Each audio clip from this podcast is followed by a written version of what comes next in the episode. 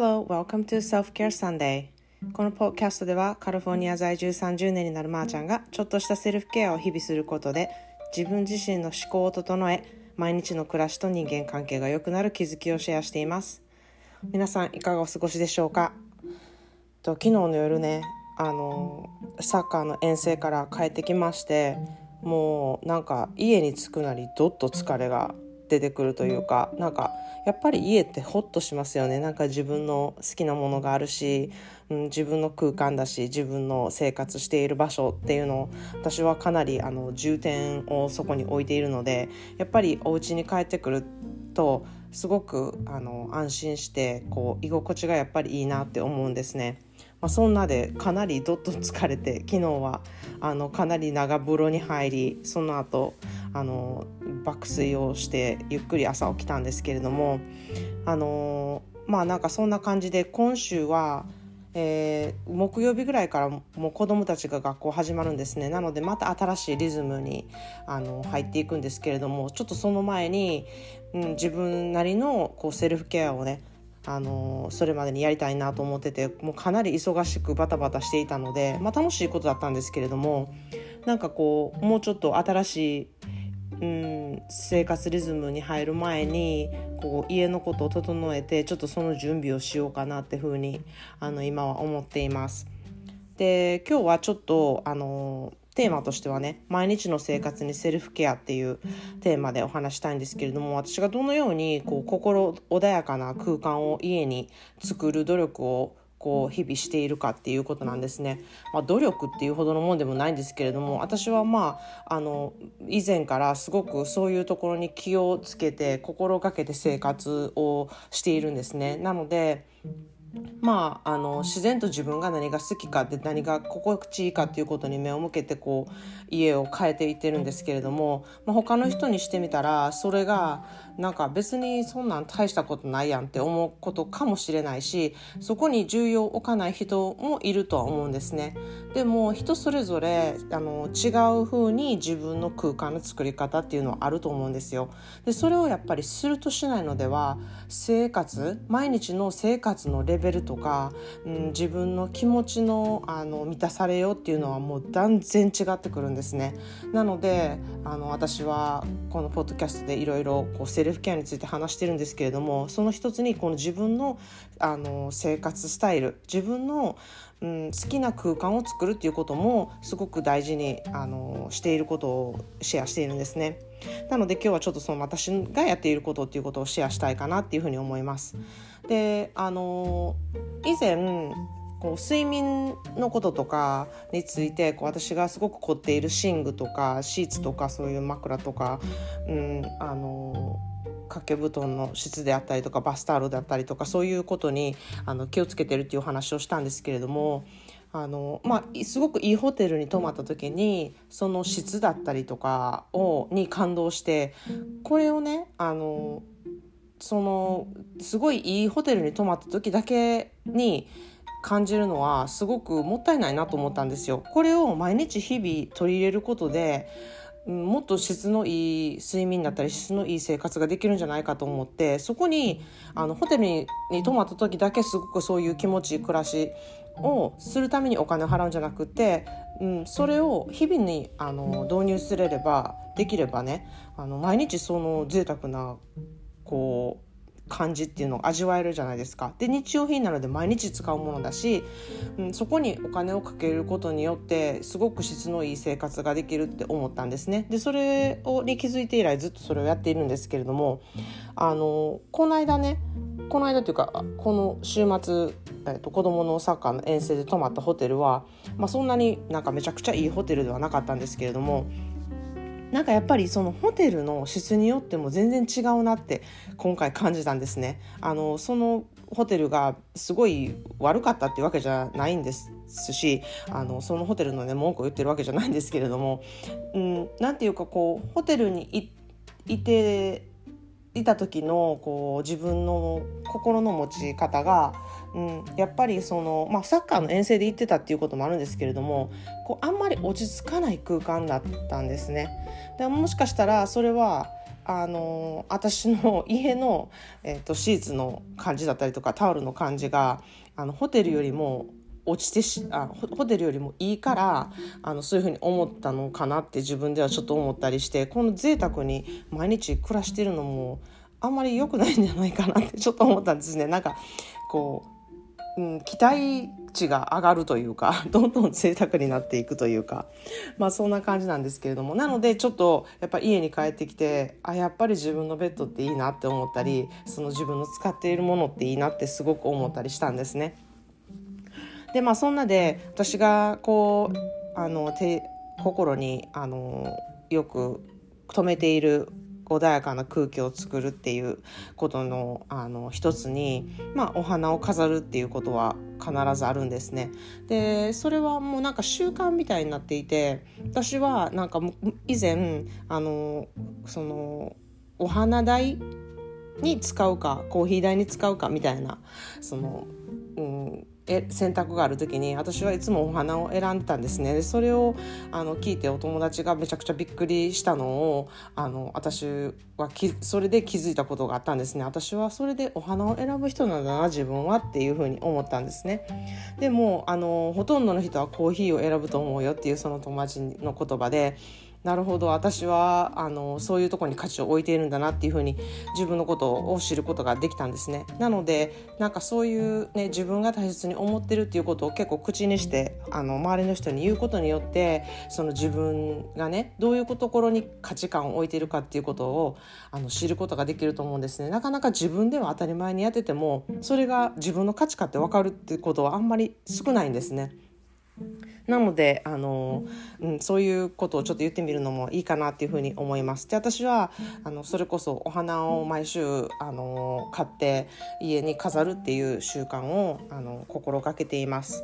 で、まあ、それにすることによってこう朝のルーティンができるというかお水を変えるあお花のお水を変えることから一日が始まったりとかそのお花があることによってそこの空気感がパッて華やかになったりとか、うん、そういう目に入ってくるものがすごくこう癒しであったりすることに私はすごく価値観を置いているので私にとってはあのお花代っていうのはものすごく大事なことなんですね。であともう一つはあのお線香とかキャンドルとかルームスプレーとかで部屋のあの匂いを整えるっていうことですね。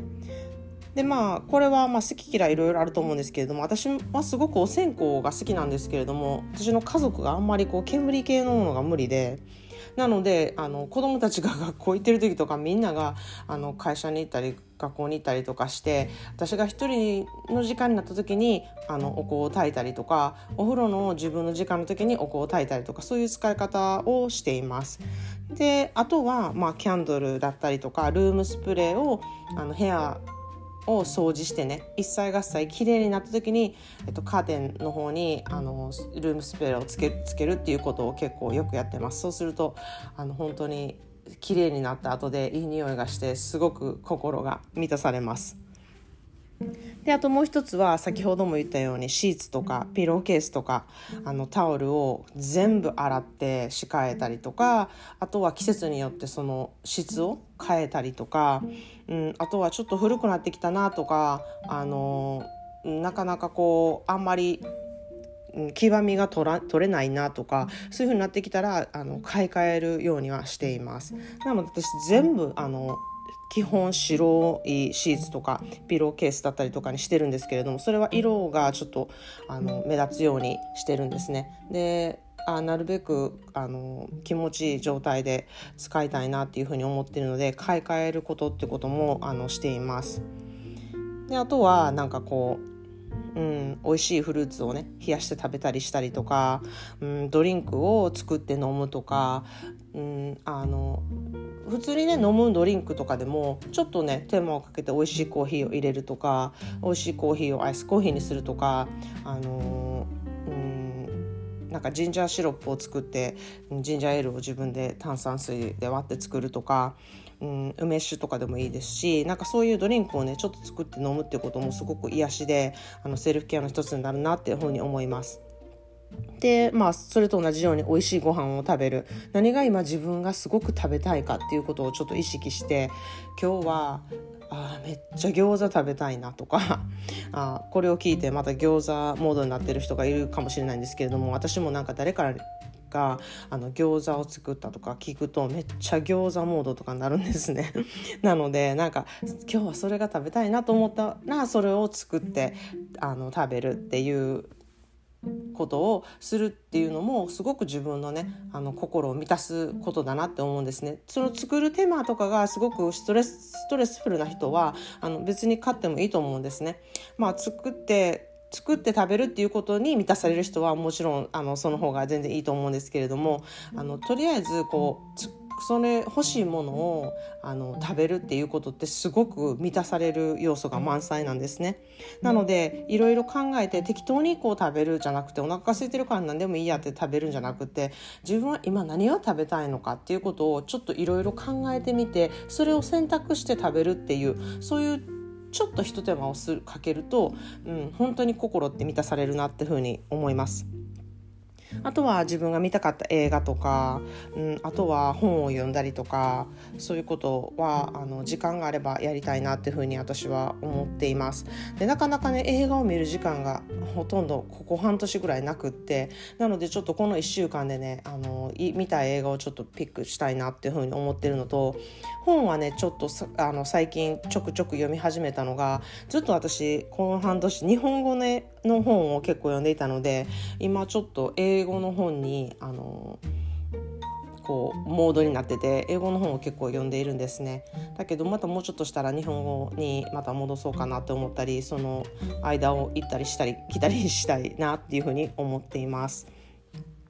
であとは、まあ、あのレコードを聴いたりとかですねレコードもほとんど聴いてなくってこうまあ、ちょっと流すご飯食べる時に流すとか、うん、あの以前は必ずレコードをかけてから夕ご飯を作るっていうこうなんか優雅な感じで夕ご飯を作ってたんですけれどもあのバタバタとこう習い事子どもたちの習い事のあのお見送りとかが夕方に入ってしまってなかなかそのねゆっくりご飯を作りながらレコードを聴くみたいなことがなくなってきたので、うん、今ちょうどまだ夏休みなのでねそんな感じであのまたその時間を作りたいなっていうふうに思っています。